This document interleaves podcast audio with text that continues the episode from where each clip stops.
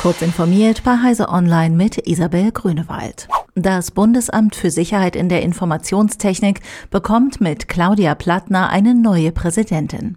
Sie kommt von der Europäischen Zentralbank, wo sie seit Mitte 2021 die Informationssysteme verantwortete. Zuvor war die studierte Mathematikerin als Chief Information Officer bei der DB Systel tätig, der IT-Tochter der Deutschen Bahn.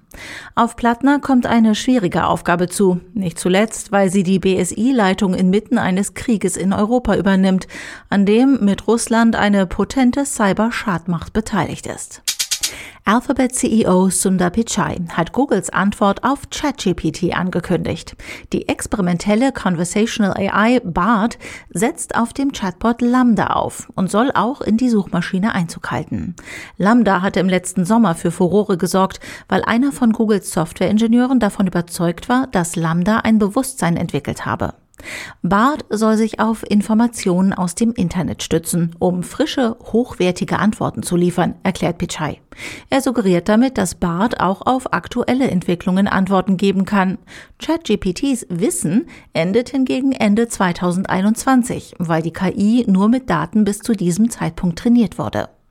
Noch kann man BART nicht ausprobieren. Google will sein Chatbot zunächst für vertrauenswürdige Tester öffnen, bevor BART in den kommenden Wochen auch der Öffentlichkeit zugänglich gemacht werden soll. Auch der chinesische Gigant Baidu will seine Suchmaschine mittels künstlicher Intelligenz verbessern. Ein Chat-GPT-Konkurrent namens ErnieBot soll im März einziehen.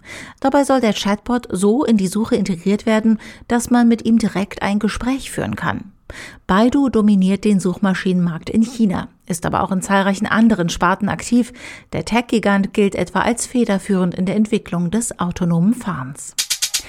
Cyberkriminelle in Diensten Nordkoreas haben im vergangenen Jahr so viel Kryptogeld erbeutet wie in keinem Jahr zuvor. Das jedenfalls ist die Bilanz eines Berichts für die Vereinten Nationen. Demnach wurden für das Regime in Pyongyang Bitcoin und Co. im Gesamtwert von rund 630 Millionen US-Dollar gestohlen. Einem anderen Bericht zufolge waren es sogar insgesamt über eine Milliarde US-Dollar. Südkoreas Geheimdienst zufolge sei die Fähigkeit des Regimes in Nordkorea zu solchen Diebstählen weltweit fast unerreicht und eine Reaktion auf die Wirtschaftssanktionen gegen das Atomprogramm des Landes. Mit dem erbeuteten Kryptogeld würden die Entwicklung und der Bau von Waffen finanziert.